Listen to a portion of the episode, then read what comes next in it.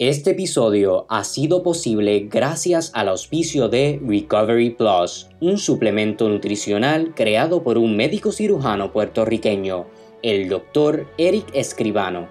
Cada sobrecito combina la ciencia y el arte de la buena nutrición para darte un sinnúmero de beneficios. Con su fórmula única de 39 vitaminas, minerales y aminoácidos, Recovery Plus te ayuda a sentirte energizado antes, durante y después de una recuperación de cualquier tipo de procedimiento, lograr una cicatrización de herida más rápida, formar huesos, músculos y tejidos más fuertes y saludables, subir tus niveles de hemoglobina y fortalecer tu sistema inmune.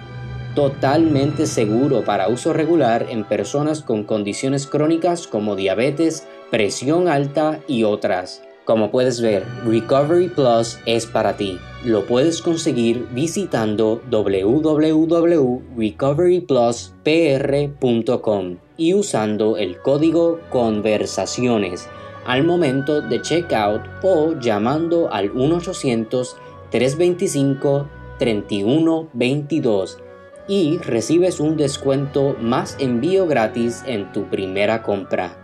También pueden conseguir más información en Facebook e Instagram at Recovery Plus PR. Manténgase saludable y haciendo música.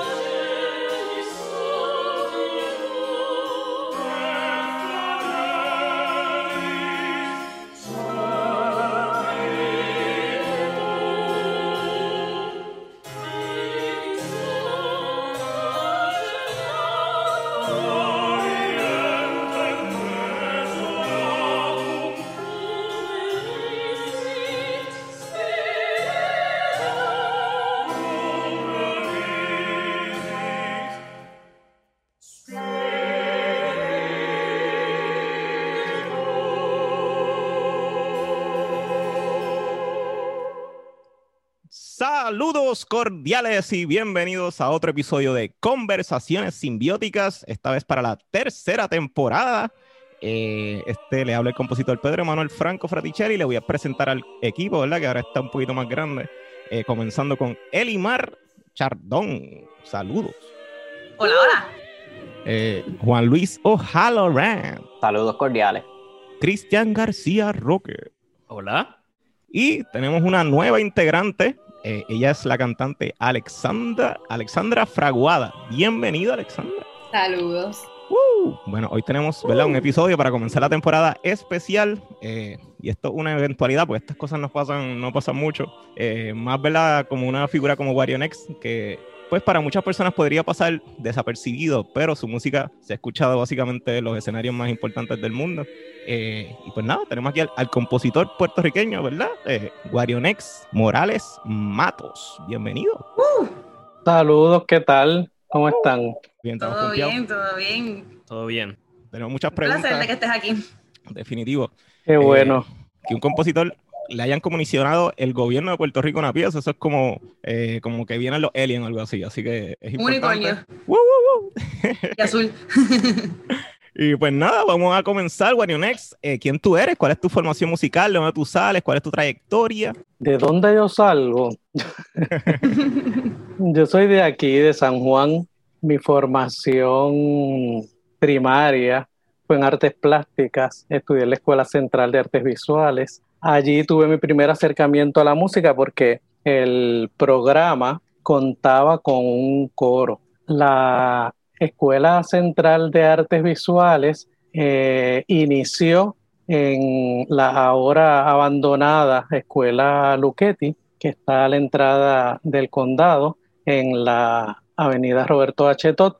Entonces eh, ahí comencé mi escuela superior, mi high school, estudiando primero pintura, luego diseño y había un, programa coral que funcionaba con unos ensayos este, eh, extracurriculares porque nos reuníamos en el periodo de almuerzo.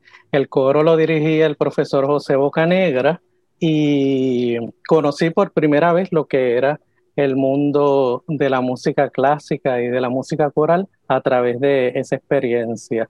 Luego ese programa se mudó a la escuela eh, Central High School, que es donde está ahora, y de allí me gradué. En la Universidad de Puerto Rico, a la que ingresé a los 17 años, al recinto de Río Piedras, allí no estudié música formalmente. Yo lo que estudié fue comunicación social, brinqué de facultad en facultad. Estudié psicología, estudié pedagogía, estudié comunicación social y tomé algunos cursos eh, en música en el departamento eh, de música de la Facultad de Humanidades. Tuve la oportunidad de compartir con un profesorado excelente.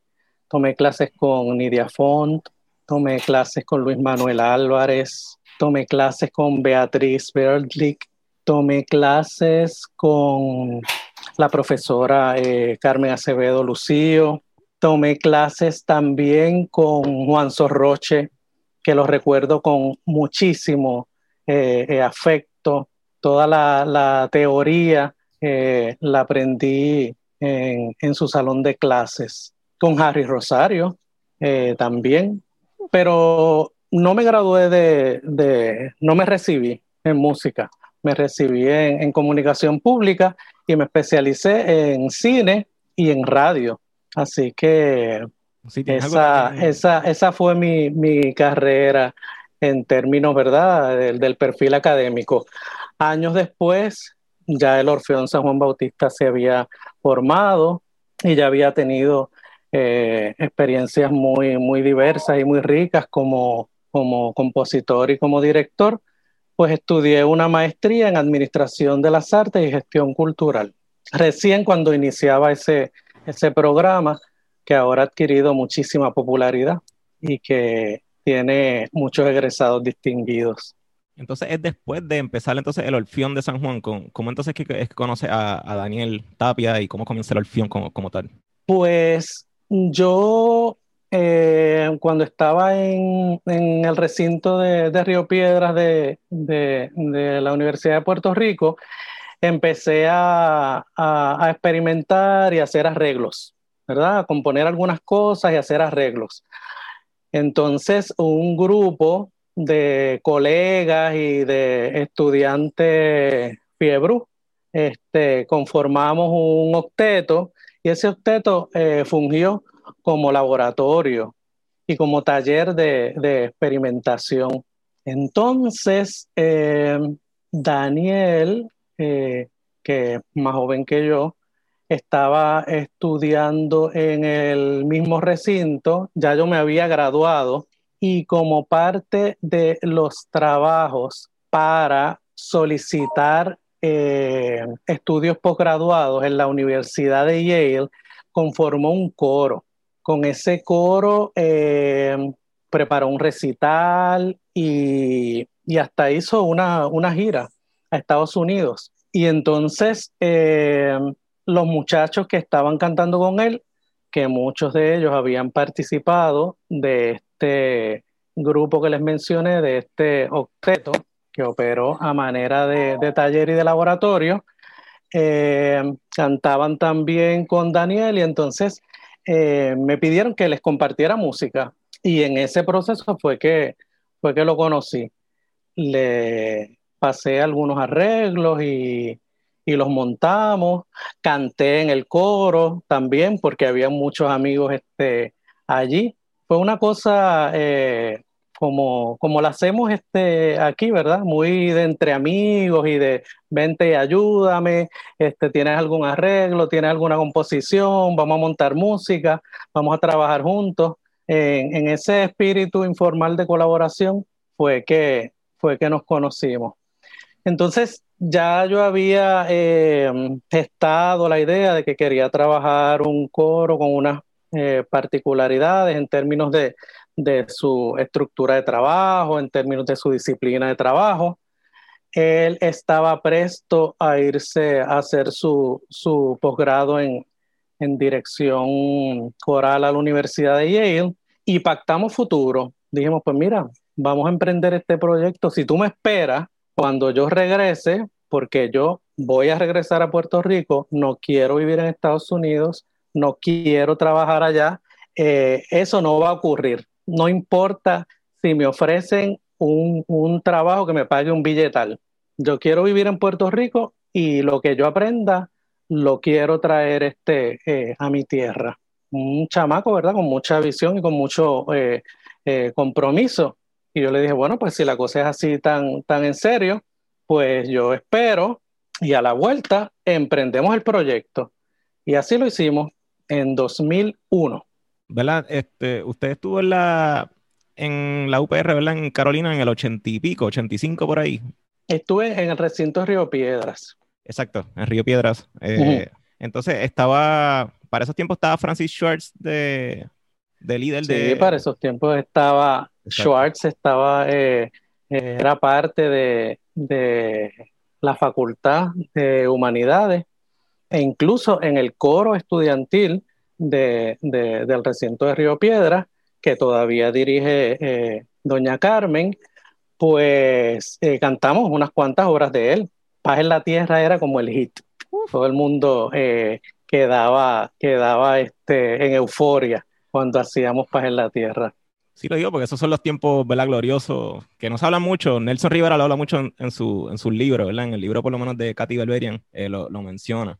que de hecho, usted le, le dedica él estaba Marela a Nelson Rivera. Eh, ¿cómo, conoce a, Nelson Rivera? Pues con Nelson, a Nelson me lo presentó una amiga poeta y escritora que se llama Nidia Fernández hace algunos, eh, eh, hace algunos años atrás y nos hicimos, nos hicimos panas enseguida y tuve el privilegio de que colaborara dirigiendo el estreno de una ópera que se presentó hace mm, tres años atrás, si no me falla la memoria, hace tres años, Cristian. 2017 fue, si no me equivoco. Damos segundo. Entonces, eh, Nelson la, la, la, dirigió. 2018. 2018. Entonces, Daniel Alejandro Tapia Santiago se encargó de la dirección de la, de la orquesta y tuve, tuve la oportunidad de, de colaborar con un, con un elenco eh, de lujo integrado por jóvenes egresados del, del, conservatorio y también por cantantes que ya ¿verdad? habían hecho una carrera eh, eh, profesional. un elenco tanto en la orquesta como en, en las voces este, mixtos compuesto por, por profesionales y por recién egresados, este, todos muy, muy, muy destacados, y, Cristian participó, y él sabe, eso fue un esfuerzo y pasamos este, eh, unos sudores tremendos, pero bueno, tuvimos una, una, una semana completita a casa llena, eh, se hicieron cinco funciones, si no me falla la memoria. Se quedó gente afuera. Nos quedamos, afuera, nos quedamos afuera. Usted también. Así que en términos de asistencia, que eso es una rareza, no siempre pasa en un evento de, de música este, clásica. Una ópera de cámara pues, puertorriqueña. Eh, una ópera puertorriqueña, eh, de tema puertorriqueño, un tema algo, algo escabroso. Eh, basado en un, relevante. En un cuento de Carlos Vázquez.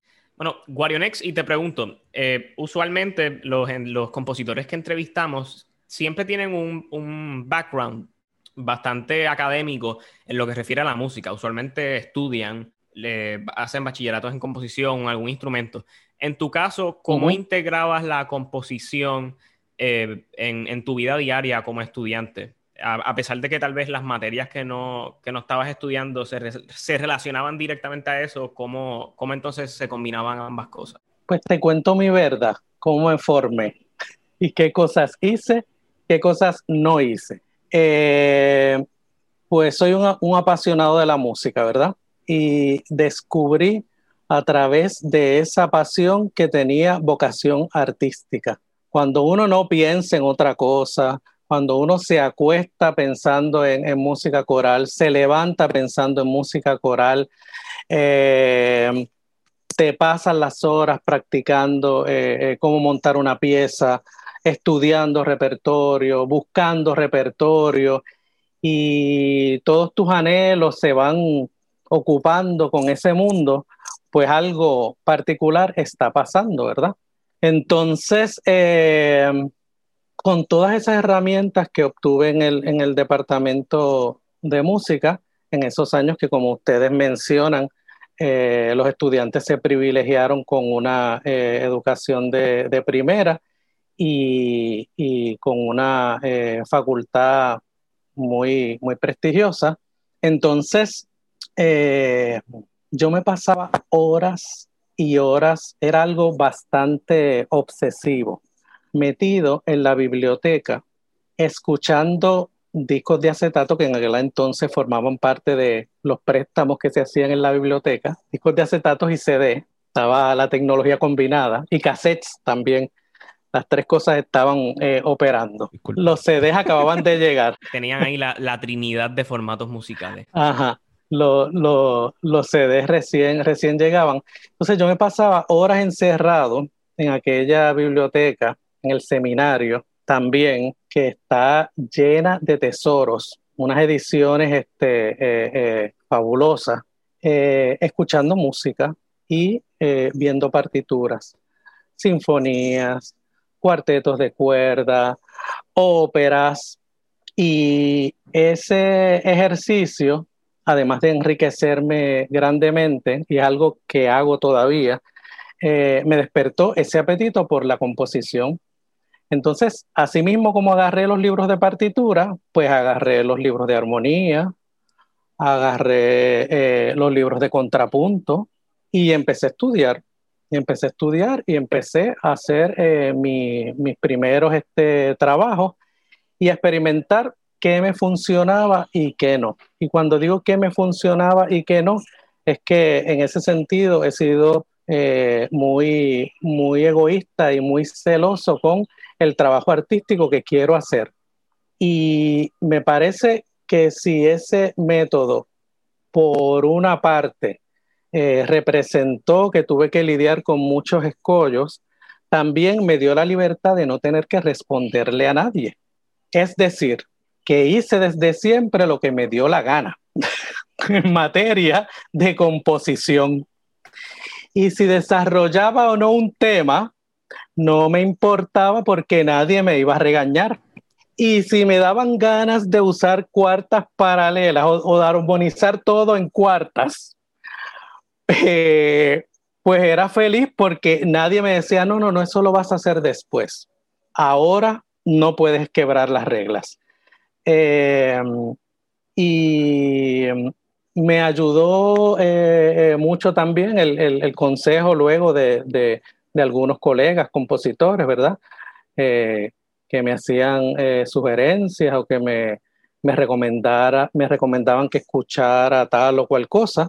Eh, pero básicamente ocurrió, ocurrió este, así. ¿Cuál fue tu escuela? ¿Cuáles eran tus colegas en ese momento? Colegas eh, compositores. compositores. Sí. Carlos Carrillo, por ejemplo, estudiamos este, juntos. Siempre, la... siempre, re, siempre lo recuerdo porque era, era, no sé ahora, tengo que llamarlo y preguntarle, pero tenía, tenía unas destrezas este, como pianistas, como pianista sobresalientes. Entonces, de, de, vez en cuando se metía en el salón del coro, que eh, el piano más grande estaba allí, aunque sonaba feito y era viejito, pero era el piano este, de cola y todo eso. Y entonces se metía allí a tocar y, y, y hacía gala de sus agilidades y todo eso, este, era, era, era un duro. Así que sí, Carlos este, fue mi, mi colega. Eh, también por esos años estudiaba eh, Alberto, el guitarrista. Alberto Rodríguez. Alberto y, y, yo fui Alberto Rodríguez, sí. ¿Cómo entonces, si vamos desde ¿verdad? tu desarrollo como compositor mientras estaba en la universidad y ahora a tu obra más reciente, que viene siendo el Stabat Mater, ¿cómo entonces es que se viene a, a, nacer esa obra eh, inicialmente? ¿Es una idea que ya tú tenías o eh, surge a base de una comisión que te hacen? ¿Cómo, es el génesis de, todo esto? Pues este trabajo reciente nace por iniciativa de Daniel Alejandro Tapia Santiago. Él es quien la comisiona y él es el que él es quien solicita el fondo que hace viable que la obra se escriba y que se, y que se grabe. Y lo hizo para darle un espacio al clavecín y para eh, pactar con alguien que le permitiera explorar otras cosas eh, de su instrumento. La obra por momentos tiene un tratamiento más tradicional, eh, usa todo el registro de, del instrumento, tiene cosas muy sencillas, tiene cosas eh, eh, retantes. Y la idea era llevar a través de, de vídeo el clavecín a, a las casas de, de, los boricuas porque no es un instrumento que forme parte de la plantilla de la orquesta por, por en primer término y en segundo término apenas se usa. Los compositores contemporáneos, ¿verdad? No, no emplean mucho el clavecín en, en, en, sus obras, así que es una, es una rareza dentro de la escena musical contemporánea puertorriqueña. Así que la idea fue, fue esa, darle, darle un espacio eh, eh, más grande y, bueno, tuvimos el, privilegio de, hacer una colaboración de ensueño, tanto con los instrumentistas como con los, cantantes, y con el, poeta Alberto Prieto, que fue el que escribió los versos en, español, que es el papá de Joel Prieto, el tenor.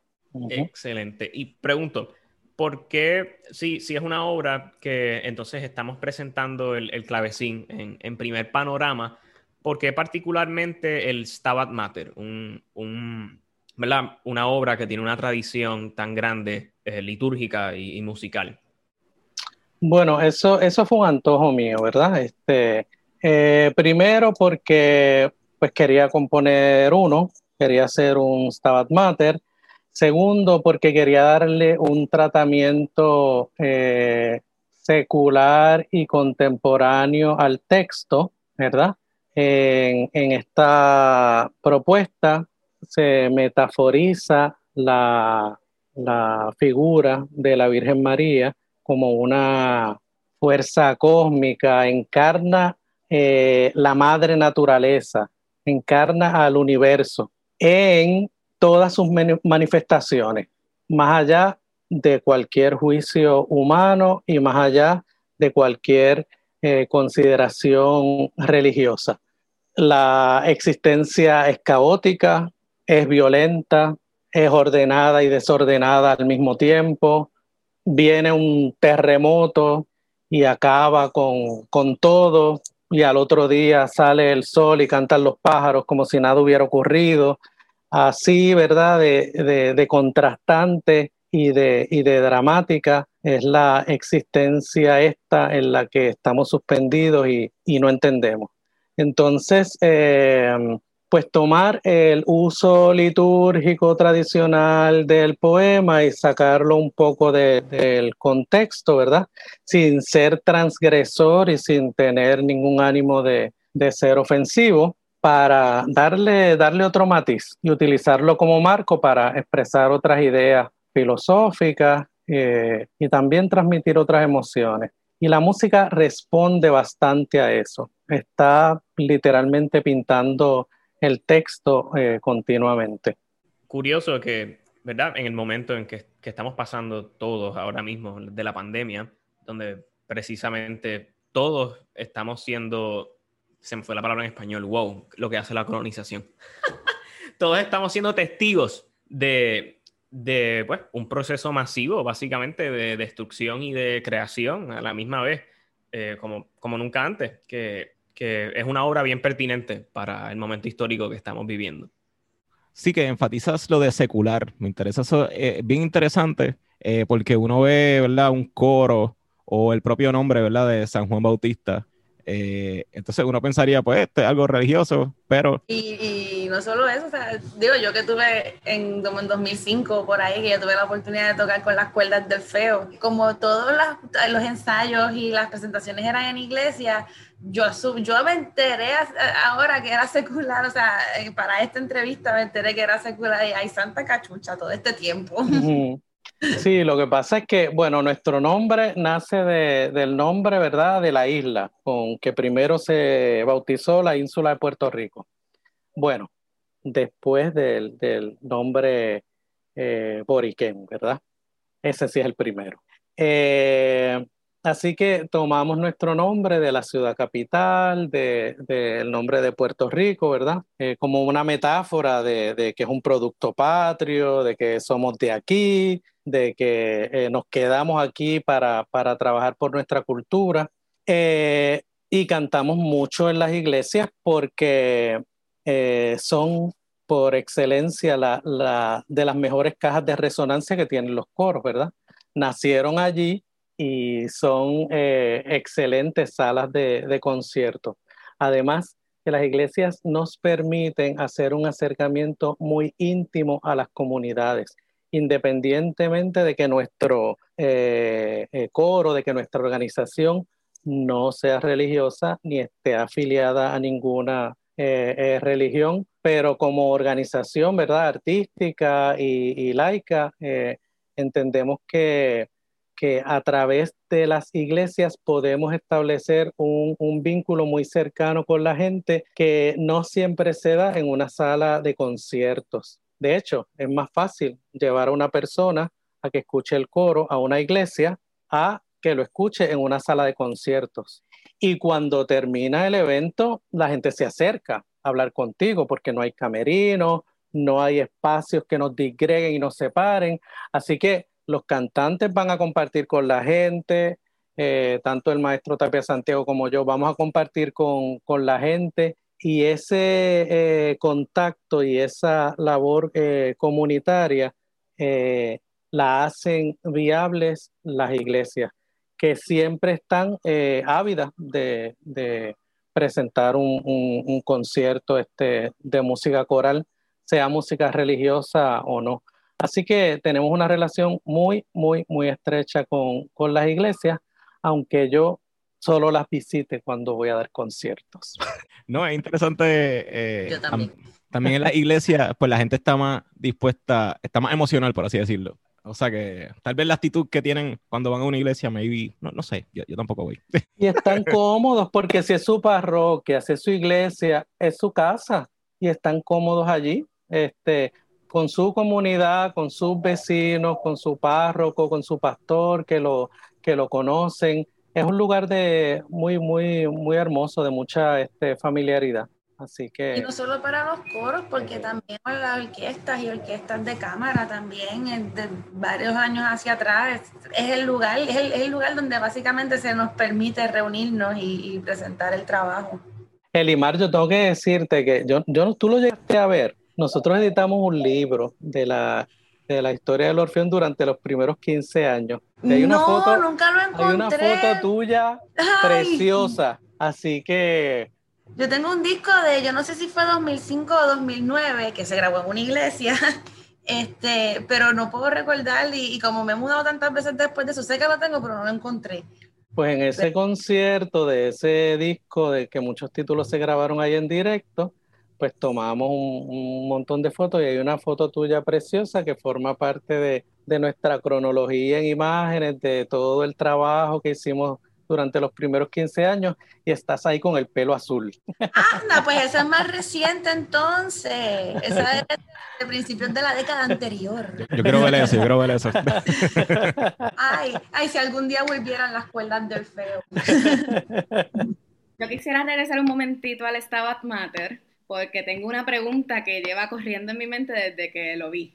Ya sé que la obra cuando la compones, pues sabías que iba a ser estrenada en video, pero ¿cómo es ese proceso de que todo se grabe, pues cada persona por su cuenta? Y ya luego, pues la mezcla, el editaje, porque cuando tú te sientas y ves el video, tú piensas que todos estaban allí juntos y grabaron juntos, pero no es así. Según tengo entendido, cada cual grabó las cosas por su cuenta. Bueno, pues queríamos, gracias a este, a este fondo, de la ley CARES que, se otorgó a través del Instituto de Cultura y gracias al, Fondo Flamboyán para las Artes de la Fundación Flamboyán, pues tuvimos suficiente presupuesto para eh, trabajar eh, este, este concepto. Fue muy duro, fue muy duro y fue muy difícil. Los audios se grabaron a distancia, todos, utilizando unas guías para estar todos alineados en términos de afinación, en términos de precisión rítmica, eh, música que nadie había tocado antes, música que nadie conocía, sin dirección para poder trabajar eh, sonido de conjunto, para poder hacer indicaciones de matices, de expresividad. Eh, confiando en el buen criterio y en la experiencia de cada uno de los ejecutantes que hicieran lo que decía esa partichela con unas referencias medio triquitraque de, de Sibelius, que ustedes saben que, que, bueno, eso te da una, una, idea de cuál es el big picture, pero ¿verdad? Jamás este, eh, va a sonar como, como, como se supone. Y bueno, se grabaron todos esos audios todo ese material entonces se reunió para eh, editarlo, ¿verdad? Y mezclarlo y darle unos toquecitos de masterización. Ese trabajo bárbaro lo hizo Harry Aponte, el, el pianista, que tuvimos el privilegio de trabajar con él y por la formación que Harry tiene, pues yo le entregué el full score, le entregué todos los archivos de audio alineados en respectivas, eh, en sus respectivas carpetas por movimiento y todo eso. Y le dije, por favor, montalo todo. Porque como él tenía la música y verdad, y, y, y, tiene las destrezas y el conocimiento, pues lo armó, lo armó todo. Y posterior a ese trabajo inicial, que fue monumental, pues entonces Daniel Alejandro Tapia Santiago y yo pues fuimos y refinamos y trabajamos este, con la mezcla, etcétera, etcétera.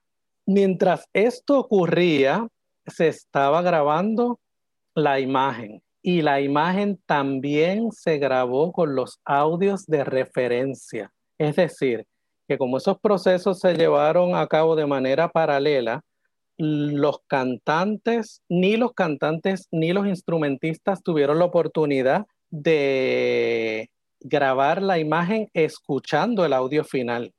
Así que con, los audios de referencia, a los que yo les le he llamado así, audios tricky track de referencia, pues eh, se grabaron uno a uno con unas medidas este, de seguridad bárbaras en términos de, de higiene, en términos de contacto físico, en términos de, si te habías hecho o no la prueba del COVID, quién se iba a acercar y quién no al cantante, quién se iba a acercar y quién no al instrumentista. Y todo, la, la, cabeza maestra detrás de todo ese trabajo fue eh, Roberto eh, Rivera Sánchez que hizo todo el trabajo de videografía. Así que eh, se grabaron uno a uno, él estableció un, plano, ¿verdad? De para dónde iba a mirar cada cual, de tal manera que cuando uniera todos esos cuerpos en ese escenario imaginario, pues aunque no se viera realista, porque se sabe que no están ahí, pero que diera esa, esa ilusión. Mira qué chévere, están ahí como como que están juntos y ellos mismos saben que no están juntos, pero, Este, y yo sé que no están juntos, Engaña pero. Engaña bastante, eh, de verdad que nos puso a dudar. nos puso a dudar, de verdad. Yo, yo hasta pensé que por lo menos los instrumentistas sí estaban este, algún tipo de escenario largo. Y todo eso lo logró no solo con la posición de esa eh, eh, maqueta que él, que él diagramó, sino con la iluminación de dónde viene la luz y con, y con indicaciones particulares de si tienes un dúo y ahora viene tu silencio y, y ahora viene la entrada del, de quien está haciendo el dúo contigo, pues esa persona va a estar parada aquí, tú miras para allá y establece contacto visual para este lado. E incluso eso, eso, esa, esas directrices este, eh, las trabajó con Ángela, con la fagotista, que grabó esto en Estados Unidos. Entonces, después eh, que se grabaron todos estos eh, segmentos individuales, él hizo ese trabajo de edición de imagen que fue una, una barbaridad se hicieron cuatro tomas distintas de cada, de cada persona. Ah, por eso hay tanta diversidad también en términos de, de ángulos. Y bueno. ¿Cuántos años estuvieron grabando esto? Pues ya tú sabes que eso es, este, eso es terrible. Pues Roberto se tiró ese maratón y eso fueron días y días y días este, sin dormir y alineando todo, todo el, el audio y luego trabajando, ¿verdad? Eh, todo, todo el material gráfico que complementa la escena y que le da un, una apariencia tan, tan elegante porque están puestos como en un paraje desolado, subreal, que parece pintado a mano, eh, muy bonito. Eso también él lo trabajó. Y bueno, ahí, ahí está, ahí está el, el, el, producto final. Sí, que ya está disponible, ¿verdad? En, en YouTube.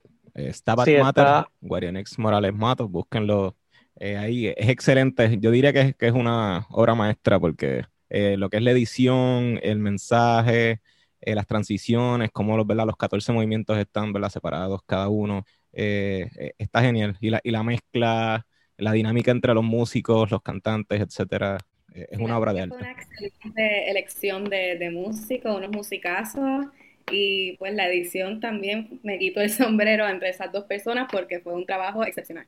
Tuve de verdad que me honro y tuve el privilegio de que todos los músicos respondieron afirmativamente y nos dijeron que sí. Ellos grabando todo eso eh, eh, en la plena confianza de que en nuestras manos eh, su imagen y sus talentos iban a estar seguros porque se enteraron cómo iba a sonar y cómo se iba a ver cuando eso subió a YouTube. No vieron absolutamente nada y eso crea una tensión este, tremenda.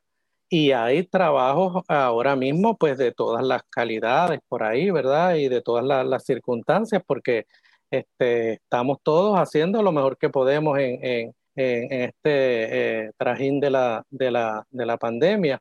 Y mm, es un acto de fe, fue eso. Un, un acto de fe y todos este, pues confiando, ¿verdad? Eh, eh, y todos excelentes, excelentes ejecutantes, así que yo de verdad que me siento muy, muy, muy honrado.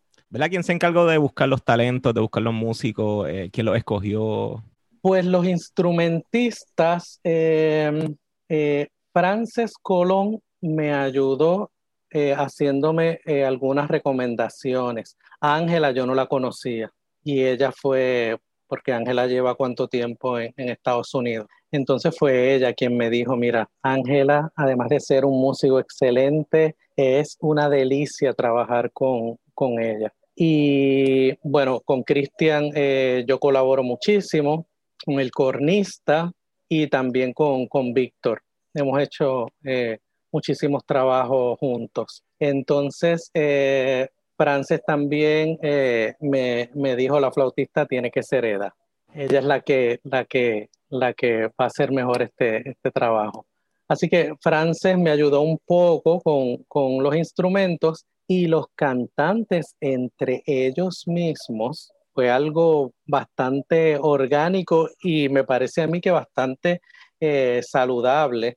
Em, yo he trabajado con Gabriel y he trabajado con eh, Geu anteriormente. Entonces a ellos sí los escogí yo y ellos me recomendaron a sus compañeros. a base de, cosas específicas que, le pedí. Me dijeron, mira, en términos tímbricos, con estas personas vamos a mezclar eh, eh, mejor.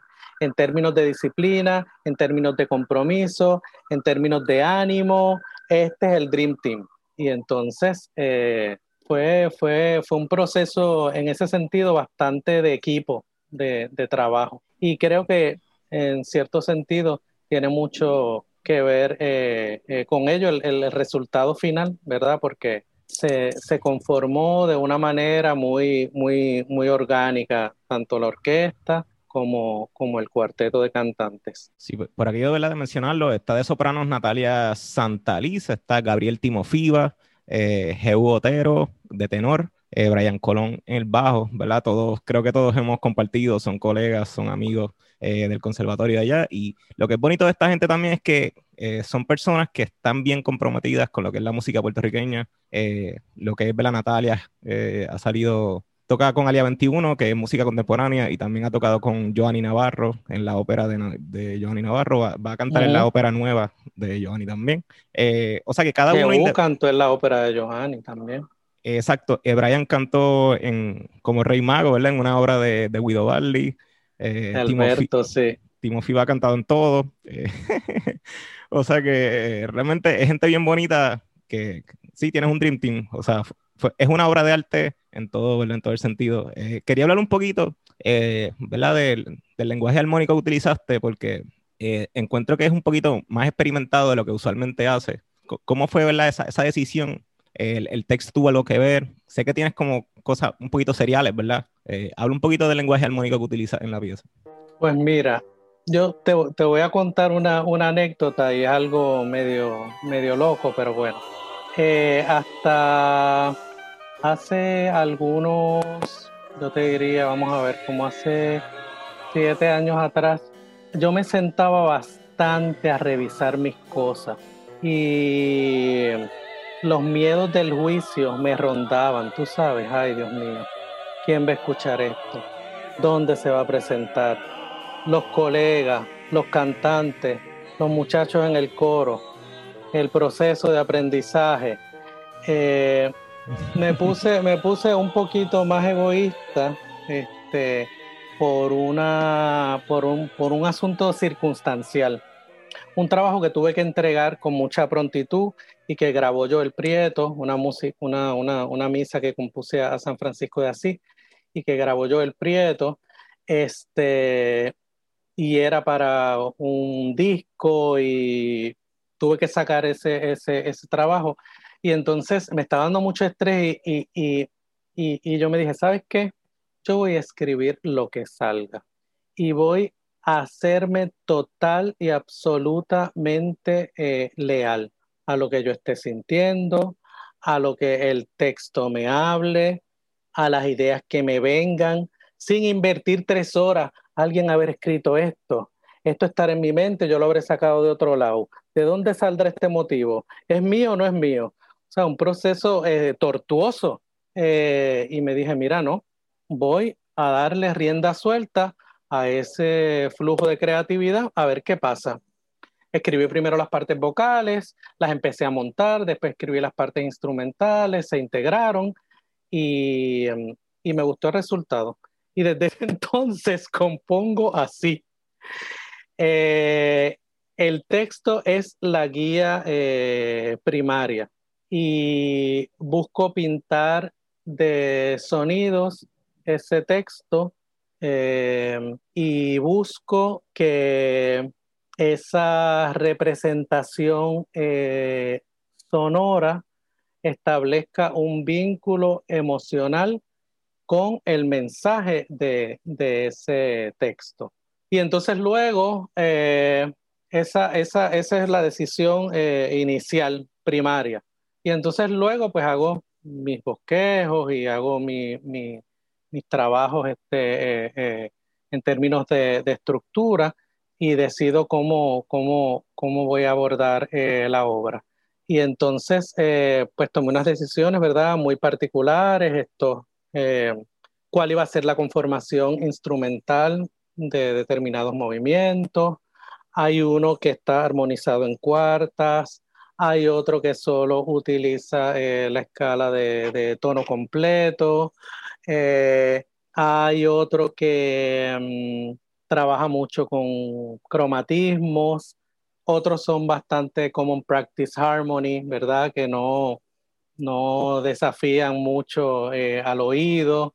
Me encanta el uso de los tinatos, así que, lo empleé en, varios movimientos. Básicamente así, así es como, como, funciona.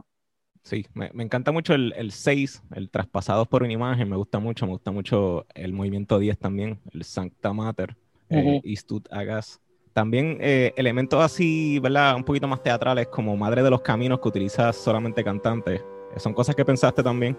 Sí, eh, sobre todo esos que son, que fueron trabajados a manera de, áreas, eh, son extensos en cuanto a texto, porque no quise fragmentar la continuidad de lo que esos versos estaban expresando. Así que eh, dejé una atmósfera bastante despejada para que la palabra y, la voz eh, tuvieran, tuvieran un carácter eh, protagónico y no hubiese competencia en términos de las fuerzas, ¿verdad? Este, instrumentales y vocales que estaba empleando. Ayudó mucho también y fue una decisión que hicimos prácticamente al final, poner los subtítulos porque se pierde de cuando en cuando que se está cantando, ¿verdad? Por razones relacionadas a aspectos eh, técnicos de, del canto lírico. Entonces, que la gente pueda reforzar eh, con la lectura la palabra que está escuchando, los lleva a comprometerse eh, más con lo que oyen, en tanto y en cuanto el mensaje les queda más claro. Eso fue otro, otro trabajo tremendo que debo agradecer a mi amigo Osvaldo Budet, que fue el que se encargó de poner todos esos subtítulos después que el maestro Daniel Alejandro Tapia Santiago los trabajó. El poema lo tradujo eh, eh, mi amigo Eder González, el poema de Alberto Prieto, y entonces todo ese, ese material lo ensambló un pana que vive en Australia y que hicimos una, una, una sesión de trabajo, bueno, dos sesiones de trabajo vía Zoom que duraron como seis horas cada una para poder armar todos esos, todos esos subtítulos. Bueno, Elimar, eh, Elimar tiene una pregunta acerca de... adelante. Pues así, es que se siente la influencia, la influencia precolombina y africana en muchos de los movimientos y, me atrevería a decir que son los que están en español, o sea, los que, los que tienen el poema en español. Los que están en latín sí se mantienen más escolásticos, por decirlo así. Y, o sea, eh, es un acto de rebelión. pero para mí me, fue, me pareció bien renacentista que el texto que, que está en español sea crítica política, porque aunque en el Renacimiento no se hacía con el texto, pero se hacía con la música, esa crítica. Así que eso me pareció bien neo-renacentista. Pero o sea, es como un acto de rebeldía mencionar a Yemayá, a Tabeira y todos estos ritmos y sí, ritmos que son este, precolombinos y africanos? Pues mira, no fue un acto deliberado de transgresión, porque es que en la mención de Yemayá, en la mención de elementos que podrían ser consideradas como, considerados como, como profanos, no eh, existe ese juicio ni de mi parte ni de parte del, del poeta. Entonces, eh, como no estamos sintiendo que estamos transgrediendo, ni haciendo nada malo, ni, ni entrando en unos, en unos este, caminos oscuros, eh, sino que forma parte de nuestra cultura, forma parte de nuestra realidad, forma parte de las cosas que aceptamos como, como, como buenas, que nos rodean, pues eh, sí, tienen un, acento más riqueño, ¿verdad? Y un acento eh, más criollo o más africano eh, a la hora de, tocar eh, esos temas, pero pero se hace desde la misma naturalidad, la misma solemnidad y el mismo respeto que hablamos de la, de la, de la figura eh, de María que estamos metaforizando como una fuerza cósmica y como, como la madre naturaleza eh, eh, misma. No hay una, una jerarquización que degrada algo hasta llevarlo a un nivel de, de tabú o de, o, de, o, de, o de lo feo o de lo misterioso o de, o de lo oscuro. Está todo en un, en un, mismo, en un mismo plano. Eh, desde mi perspectiva, ¿verdad? Como compositor y, y desde la perspectiva del, del autor del, del, poema también, porque me consta, es algo que, que dialogamos. ¿Y el background donde están los cantantes? ¿Qué obra es esa? Pues esa abstracción, eso habría que preguntárselo a Roberto y de verdad con el trajín tan grande a la hora de hacer todo este revolú, no, no, no le pregunté. Sí, que, fue más como que esa elección del ponerlo no fue parte de... Sí, ese trabajo de equipo se negoció de tal forma que, bueno, mm, meteré la cuchara y yo te voy a decir qué cosas me gustan. Y Daniel meterá la cuchara y te va a decir qué, qué cosas este, eh, prefieres, qué cosas prefieres, pero tu radio de acción y, tu plataforma para, para crear y para expresarte como individuo, pues es el video. Entonces, él escogió ese, ese, ese fondo, él lo creó y no hubo, no hubo cuestionamiento, simplemente se ve bello, nos gusta, dale para adelante. Así, así, así fue. Pero esa es una buena pregunta y se la voy a hacer si tiene algún significado, porque nada de lo que él hizo lo hizo con arbitrariedad. De hecho, tuvimos una clase de música. Yo le saqué una, una copia del full score y él pues tenía unos conocimientos básicos de, de, su educación primaria. Y yo le dije, para que esto lo puedas trabajar como lo trabajaba Jack Delano en, en WIPR, tienes que entender dónde va a ponchar a fulano, dónde, cuándo terminó Mengana, quién es el que entra, no puedes estar eh, enredado confundiendo a todo el mundo. Así que él aprendió eh, eh, a leer la partitura y entonces él sabía, ah, el corno está entrando ahora, ah, ahora están en, dúo la, flauta y el oboe, y obviamente pues no voy a estar sacando al barítono si tiene la boca cerrada. Este, y, y ese, ese, ese conocimiento, ¿verdad? de la partitura, unido a su, a su sensibilidad y a su experiencia, pues lo llevaron a tomar este, decisiones eh, eh, que, que, fueron muy, muy pensadas. Así que yo estoy seguro, sabrá Dios, hay hasta imágenes subliminales en ese fondo. Yo le voy a, yo le voy a, le voy a preguntar le voy a preguntar y, y, te voy a dejar saber por qué. Genial, sí, porque está genial. Si es digital, está genial y si no, es una buena digitalización de un, de un trabajo en acrílico con textura. Es bien lindo, a mí me encantó sobre todo la paleta de colores, que es oscura y es medio misteriosa, pero con dorado. Pero tiene un dorado, así que tiene ahí como un chicness, una cosa, una elegancia también, eh, bien chévere. Bueno, yo sé que estamos hablando, este, hemos estado hablando sobre el, el Stabat Mater, pero ahora si pudiese hablarnos un poquito sobre su otra obra, eh, por ejemplo, tenemos la Misa San Francisco, eh, tenemos la obra 7, que sería en cuanto a en relación a los siete pecados eh, si pudiese hablarnos un poco sobre cómo surgen esas dos obras. Pues así trabajos este, más complejos y más grandes, pues sí, eh, hice ese ballet en colaboración con Coda 21, que es una compañía de danza este, contemporánea puertorriqueña muy, muy, muy respetada. Y mm, el texto es de la poeta Nidia Fernández Toledo. Y pasó algo similar a lo que hicimos con el Stabat Mater.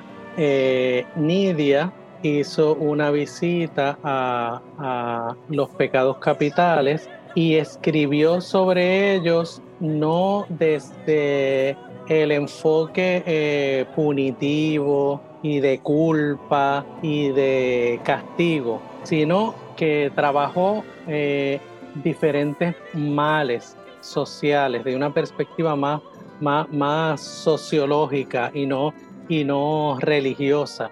Y nos ofrece una mirada también de, cómo eh, erradicar y trascender eh, ese, ese, mal. Entonces, eh, ese ballet se estrenó aquí en el Centro de Bellas Artes y se representó unas cuatro veces, también de manera muy exitosa. Y tuve recientemente, estoy trabajando recientemente una, una, una, una colaboración para que se vuelva a hacer. Eh, luego, eh, la misa a San Francisco de Asís surgió como un, un fue, fue un intento trunco de hacer un trabajo de música clásica para las fiestas de la calle San Sebastián. Hacer una, una misa a San Sebastián y que las fiestas eh, pues retomaran su sazón eh, religiosa sin, eh, ¿verdad? Dejar de fiestar y dejar de celebrar eh, todo lo otro. Crearle un espacio a, la, a, otras representaciones musicales dentro de la celebración de la fiesta, que es como un gran carnaval. Entonces, ese proyecto no se dio, se va a dar para el año que viene, eh, lo, estamos trabajando. Y, entonces cambié de santo por recomendación de una amiga. Me, dijo. Amén, amén. me dijo, fíjate, tú que eres un tipo así panteísta, que yo te conozco, que eres naturista, amante de la madre naturaleza, eh, mi querida amiga María Juanita Caro. Entonces ella, ella se pasa dando viajes así, sí. Y me dijo, eh, considera esto, mira qué, qué, qué relatos tan interesantes tiene la vida de este santo, un encuentro con un lobo, cómo él se, relacionaba con las eh, eh, golondrinas, cuál era su, su relación con los elementos. Entonces eso me estimuló mucho la, creatividad y trabajé esa obra y tuve el privilegio de, de, de que Joel Prieto la grabara. Es una misa breve, es una, una miniatura, pero estoy eh, muy satisfecho con, con, ella. Luego hice un requiem siguiendo la misma fórmula, eh, combinando los textos eh, del oficio con textos de poetas puertorriqueños y con textos, estos sí son todos textos profundamente patrióticos y, revolucionarios. El Requiem se, estrenó poco después de que se nombró la Junta de Control Fiscal. Y entonces eh, tiene un subtítulo, se dedica, se, llama Requiem, Muerte y Renacimiento de la Patria. Y entonces eh, explora, ¿verdad? Esos abismos en que está sumida nuestra nación y también eh, las formas en que podría renacer y reconstruirse. Eh, ¿Cuál otro me mencionaste? Este, el Requiem, el ballet, este... Sí, mencioné esos dos, este, la Misa de San Francisco y Siete, que verdaderamente, ¿verdad? Son piezas, son trabajos bien atractivos, este, en cuestión de armonía y en cuestión de, instrumentación también. Así Hay un grinding en la gula bien chévere. Exacto. A mí me gustó la codicia, está, está buena el tercer movimiento. Eso, eso fue fascinante, fue fascinante y, ¿verdad? No, no, no me importa este, eh, exponer eh, en, aquel momento mi, mi, mi desconocimiento. Eh, el proceso de, montaje, cómo, trabajan los bailarines, e, es, es fascinante y todavía a mí me, me vuela la cabeza. Para empezar, son atletas. El, grado de, disciplina y fortaleza física que tienen que tener, la cantidad de lesiones que, sufren, la energía eh, que, manejan, eh, para mí es alucinante. Luego, como ellos van trabajando sus conceptos y sus coreografías eh, independientes de, la música. Ellos van trabajando el movimiento eh, al menos en la danza contemporánea, ¿verdad? Van trabajando el movimiento eh, y, y, sus conceptos y luego viene un proceso de, de integración a, la, a, la, música y en ese proceso de diálogo con la coreógrafa y directora artística de Coda 21, pues hubo algunas peticiones y algunas modificaciones. Mira, para el inicio de la gula yo quiero algo eh, con mucha energía y con mucha percusión porque tengo esta idea. Eh, y se dio, se dio esa, esa colaboración entre, entre compositor y coreógrafa a la luz de, de unas ideas que ella quería desarrollar y de lo que quería expresar con, con todos esos cuerpos. Ah, porque esta obra fue, fue bailada, no, no, no sabía, yo pensé que era un CD. Sí, sí la coreografía, la, comisionó la compañía de danza y la, y la representó, se, se bailó. Bueno, pues hay que llamar a, a, a Harry Aponte, a Roberto Rivera, y eso, hay que hacer un videito de YouTube también. Eh, eh, exijo Hay un video de eso y está, y está prácticamente este, eh, terminado, pero llevamos años revisándolo y todavía no lo hemos subido, pero en algún momento se va a uh. subir. Bueno, pues eso viene por ahí entonces y lo estamos esperando. Este, pues para culminar, ¿verdad? Este, la ronda de preguntas, Sandra, ¿verdad? Tiene aquí una última pregunta para irnos. Ok, ¿cómo se siente, ¿verdad? Que tu música haya sido escuchada en distintos países en Europa, en Venezuela, México, Colombia, eh, República Dominicana, Canadá, Estados Unidos, en importantes escenarios, y que aquí en Puerto Rico, tu patria, pues haya mucha gente que no te reconozca. Pues mira, yo en ese sentido soy muy inocentón y soy hasta medio, medio infantil. Eh, y te explico por qué. Eh, no deja de sorprenderme todavía y no deja de alegrarme como si fuera el primer día cuando, qué sé yo, recibo un email de alguien en París que me dice me gustaría representar esta obra, me das permiso, eh, te compro el libro, me envías la partitura, ¿cómo hacemos? Para mí es como que, es a rayo. Alguien en Francia quiere hacer esto, es a rayo. Este, y me da la misma eh, emoción, quizás hay una variación en términos de, escala. Eh, a través de, Joel Prieto tuve la, oportunidad de que la Orquesta eh, Filarmónica de la Radio Vienense hiciera un, arreglo mío del villancico yaucano.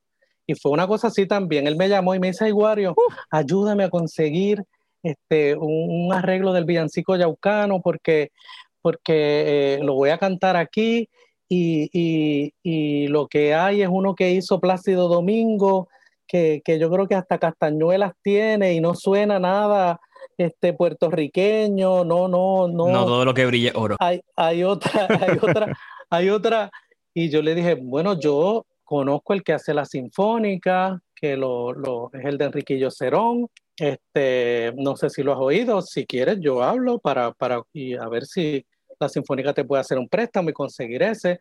También he escuchado uno para orquesta sinfónica que cantó Ednita y el coro de niños de Ponce, me parece, un especial del Banco Popular. No sé quién hizo ese, a lo mejor lo hizo Cuco Peña. Este, podría, podría hacer la gestión me dice, ay, si tú haces uno.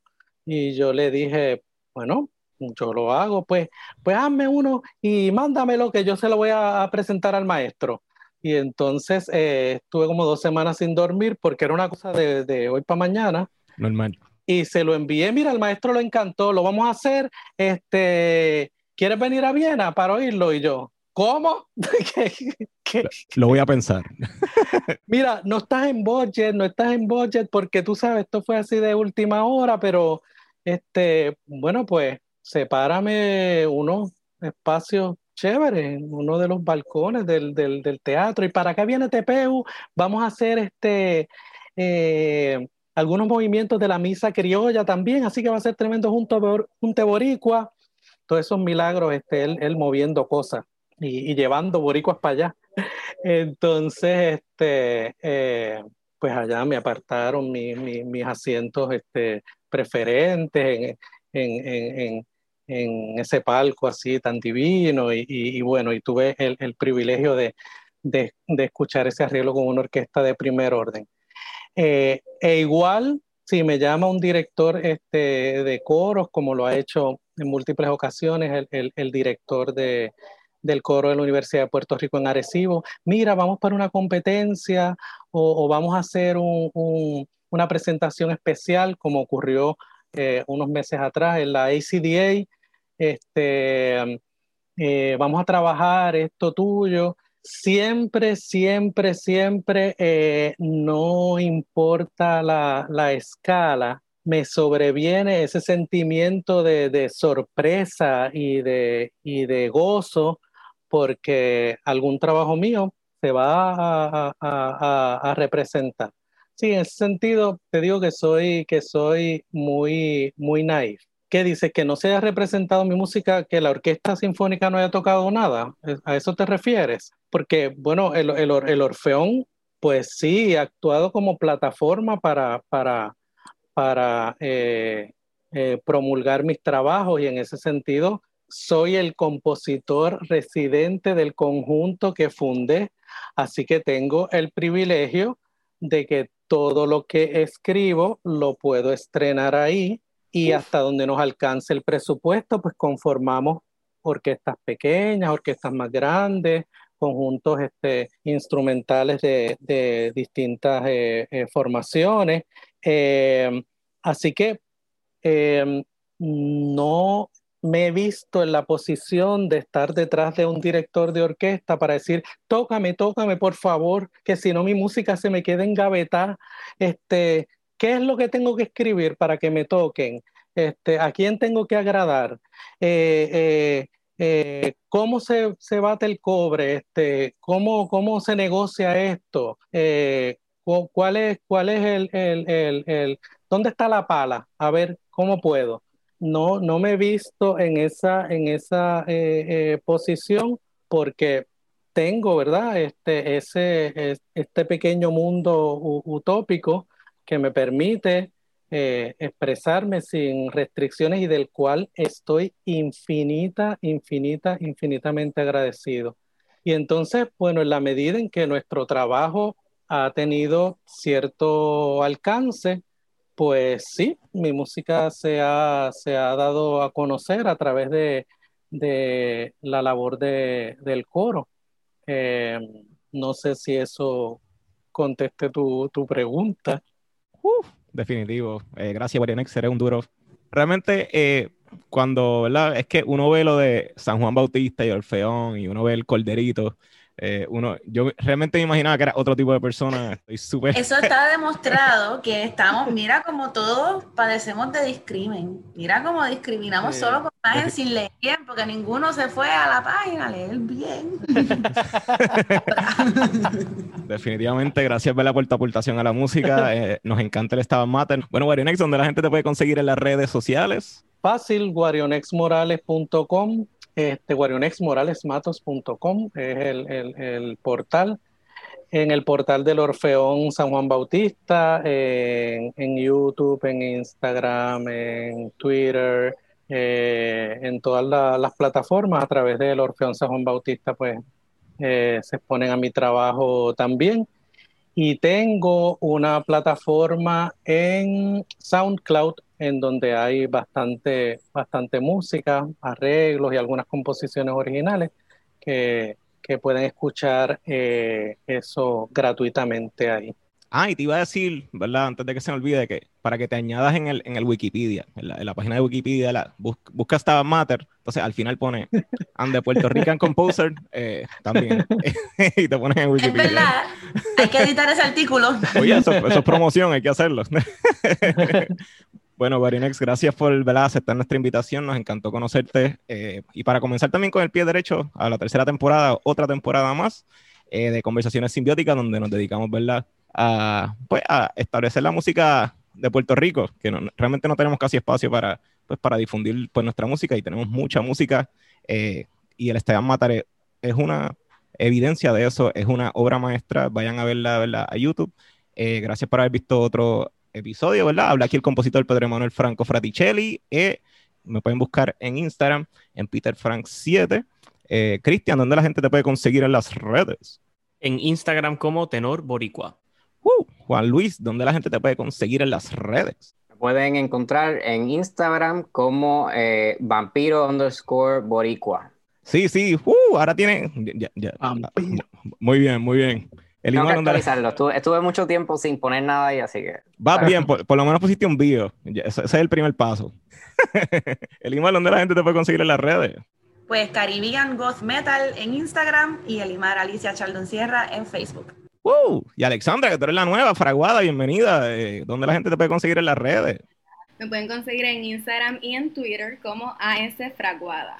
¡Wow! Nuestro amigo Julio, ¿verdad? Este ya no, no va a participar por aquí porque tiene mucho trabajo en maestría. Obviamente, pues esperemos en unos años entrevistarlo para que nos diga todos los logros que, que ha conseguido. Recuerden buscar a Conversaciones Simbióticas en Instagram y en Facebook y también en Twitter, también Simbiótica Pod. Y bueno, nada, pues será hasta la próxima.